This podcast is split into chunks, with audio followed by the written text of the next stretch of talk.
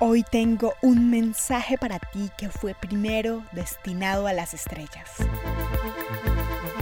Una carta sonora que flota en algún lugar del sistema solar. Te doy la bienvenida a Baúl de Cartas y en este capítulo We Go to the Moon Baby.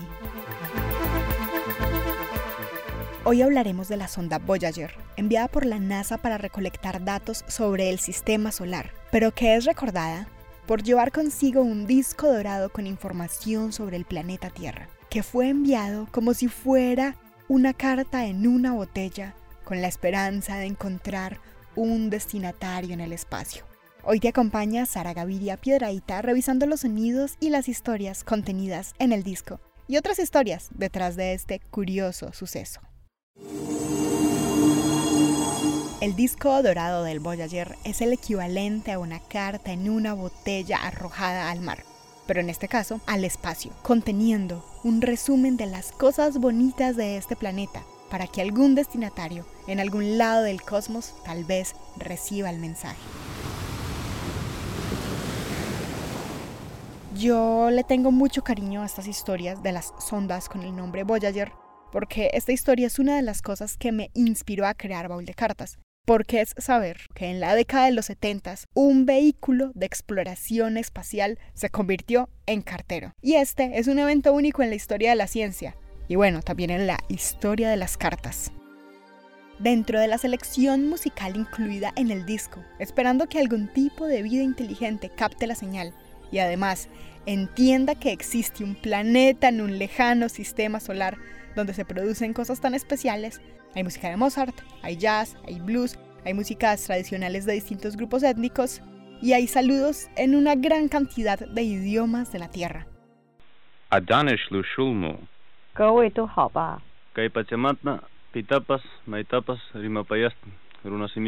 Paz y felicidad a todos. Hola y saludos a todos. Здравствуйте, приветствую вас. Sayın Türkçe bilen arkadaşlarımız, sabah şeriflerinize hayırlı olsun. Lo primero que vamos a escuchar es de Wolfgang Amadeus Mozart, el aria de la Reina de la Noche. Es tal vez una de las piezas de la ópera más difíciles de interpretar. Se dice que la cantante, porque es una pieza para voz femenina, que quiera llegar a hacer el papel de la Reina de la Noche en la ópera La flauta mágica, tiene que ensayar mucho, porque hay unas notas particularmente altas que son de un alto grado de dificultad. Y sin embargo, cuando está bien interpretada, suena como si fuera lo más natural del mundo. Del año 1971, que fue la última ópera que escribió Wolfgang Amadeus Mozart, La flauta mágica. Es muy bonito pensar que la reina de la noche anda por ahí flotando en el espacio sideral cantando esto.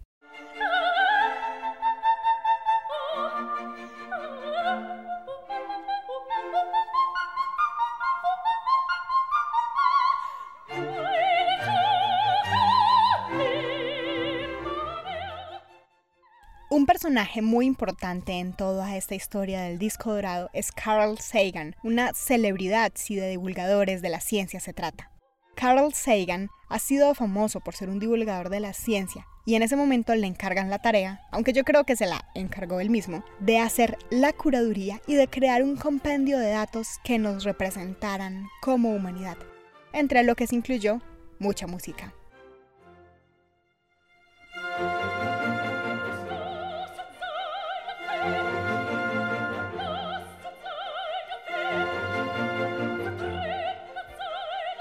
Es una gran responsabilidad juntar un equipo y decir, bueno, ¿qué nos representa como planeta Tierra? Pero también está el poder de elegir lo que tú crees que es bello. La nave Voyager 1 ya salió hace rato del sistema solar. Se anunció en 2003 que ya estaba fuera del sistema solar.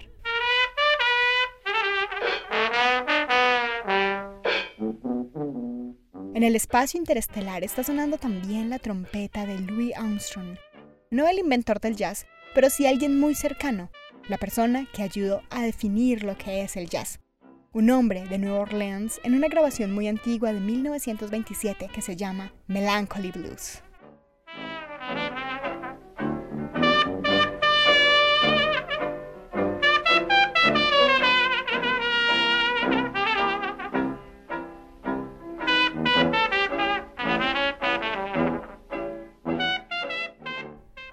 En Baúl de Cartas Podcast. En una cuenta regresiva de los últimos capítulos de este proyecto, este es el número 3. Contando este capítulo, solo quedan 3 capítulos de Baúl de Cartas por contar. Y como por eso estoy con algo de nostalgia, traigo una de las historias que me inspiró a crear Baúl de Cartas. Es la sonda Voyager, con seguridad el objeto humano que ha llegado más lejos en el espacio y que lleva consigo una cápsula del tiempo contando la historia de nuestro mundo a quien lo llegue a encontrar.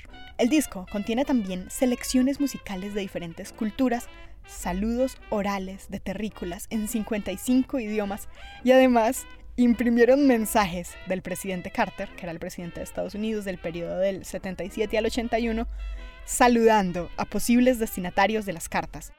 Repito, hay una carta de un presidente gringo saludando a los extraterrestres. Voy a ponerla en Twitter o en historias para que la veas.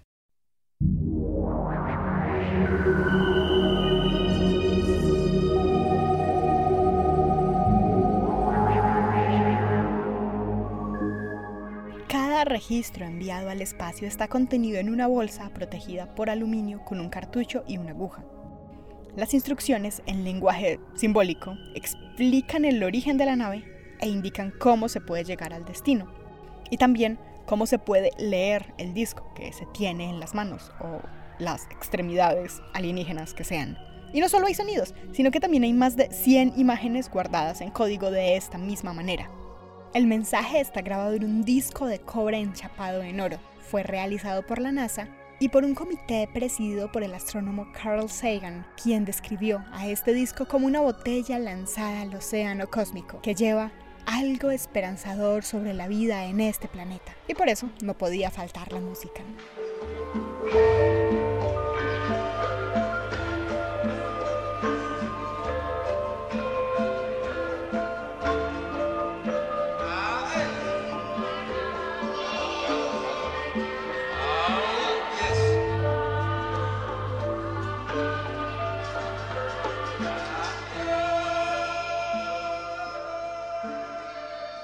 Si se trata de hablar de cosas que nos representan como humanidad y además se trata de hablar de cartas, generalmente cuando yo digo que hago un programa, un podcast sobre cartas, todo el mundo piensa en historias de amor.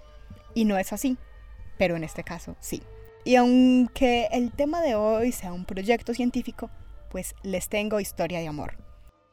Resulta que Carl Sagan encarga a un miembro de su equipo, a Andrew Ian, de recoger los sonidos de la Tierra para incluirlos en este disco al espacio. Había un sonido en especial que ella quería incluir, y era el de las ondas cerebrales de una mujer enamorada. Se pusieron en la búsqueda de una chica enamorada para hacer la grabación, pero no daban con la indicada. Ya tenían fecha, ya estaba programada la grabación del encefalograma, pero no había candidata. No sé si es porque Andrew y Ann solo tenía conocidas científicas y estaban muy ocupadas para el amor, no lo sé. El caso es que no tenían a la candidata, pero resulta que dos días antes de la fecha de grabación, Andrew Ian y Carl Sagan deciden casarse. Y con todo ese subidón de endorfinas, ella misma fue la que se metió al encefalograma y durante la grabación se convirtió en un minuto de sonido que viaja a las estrellas.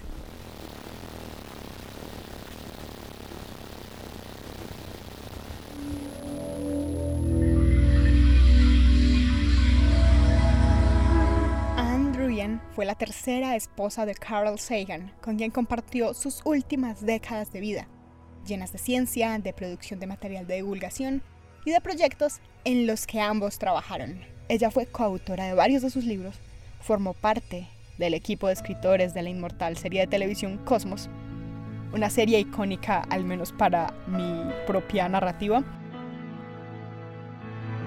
Cosmos. Una voz en la fuga cósmica. Y ella produjo también la adaptación cinematográfica de Contacto, el único trabajo de ficción publicado por Carl Sagan. Y además hay una escena que yo recuerdo eh, de la adaptación cinematográfica de la novela Contacto, y es cuando un niño tiene un radio en la mano y está tratando de sintonizar la radio y sintoniza mensajes del espacio. Ese niño era yo cuando yo estaba pequeña.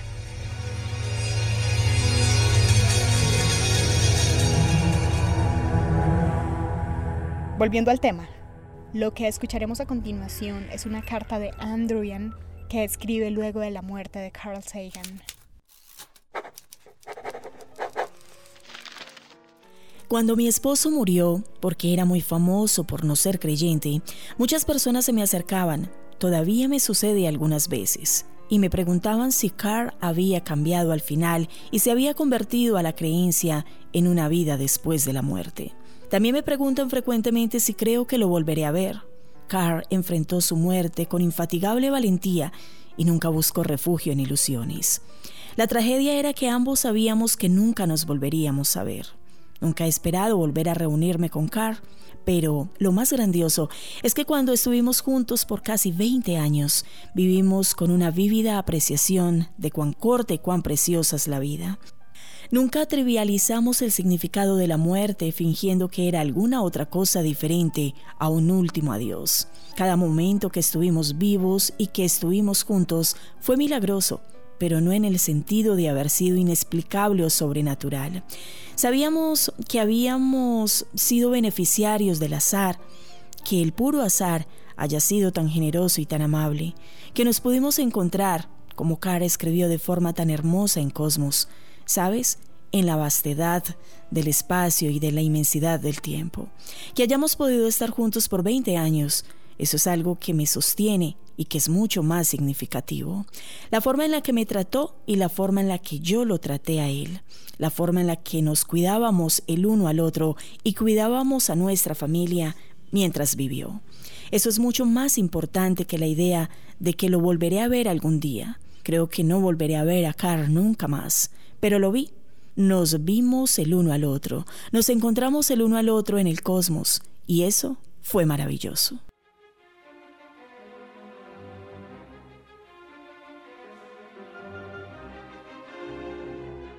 En esta selección de músicas relevantes para la humanidad no puede faltar la Quinta Sinfonía de Beethoven, cuatro notas muy sencillas con las cuales comienza todo un desarrollo musical increíble. Estas cuatro notas, influidas por las ideas de la Revolución Francesa, en ese momento Beethoven, quien políticamente fluctuó entre una corriente y otra, pero en ese momento estaba fascinado por las ideas de la Revolución Francesa viviendo además en Viena, que era una ciudad muy conservadora, entonces él tenía que ocultar sus simpatías políticas. Y por eso hace algo instrumental basado en los himnos revolucionarios de la época.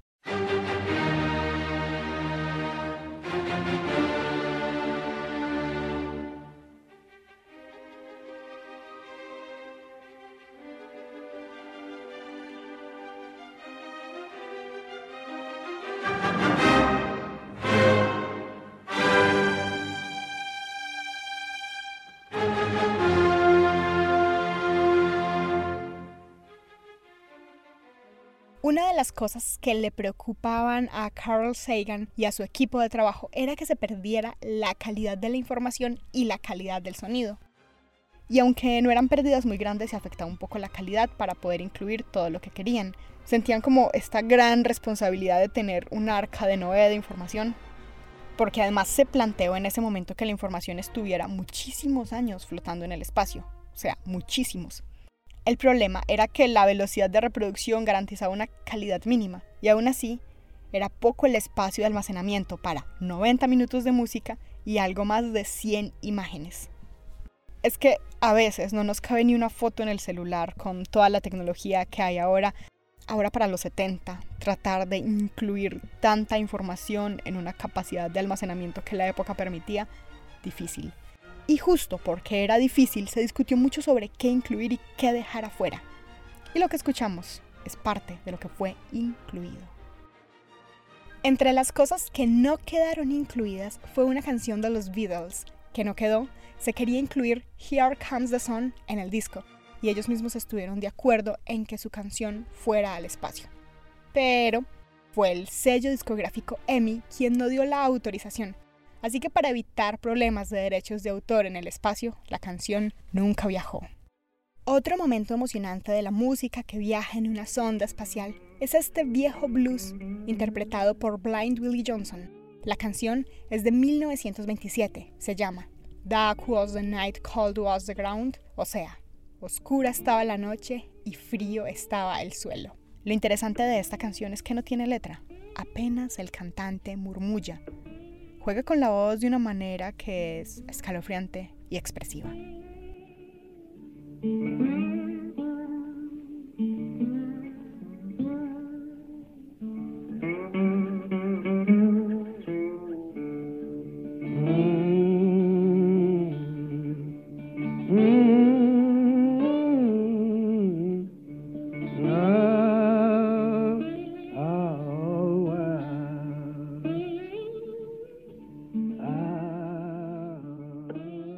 Con esta noche oscura estamos llegando al final de Baúl de Cartas Podcast. Tal vez los únicos que encuentren la cápsula sean los humanos del futuro. Y entonces no habrá sido más que una cápsula del tiempo enterrada en el vacío espacial. Pero aún así, se trata de uno de los mensajes de amor, optimismo, confianza más hermosos de todos los tiempos, dirigido a seres completamente desconocidos. Este es el capítulo 3 de la cuenta regresiva de los últimos capítulos de Baúl de Cartas, porque, como he venido anunciando, Baúl de Cartas es un ciclo que se está cerrando, porque estoy preparando un nuevo proyecto radiofónico que se llamará Aquí un spoiler, solo para ti que te quedas hasta el final del programa. Mi nuevo podcast se llamará Mirar al cielo. Hoy te acompañó Sara Gaviria Piedraíta. Muchas gracias por escuchar. Ah.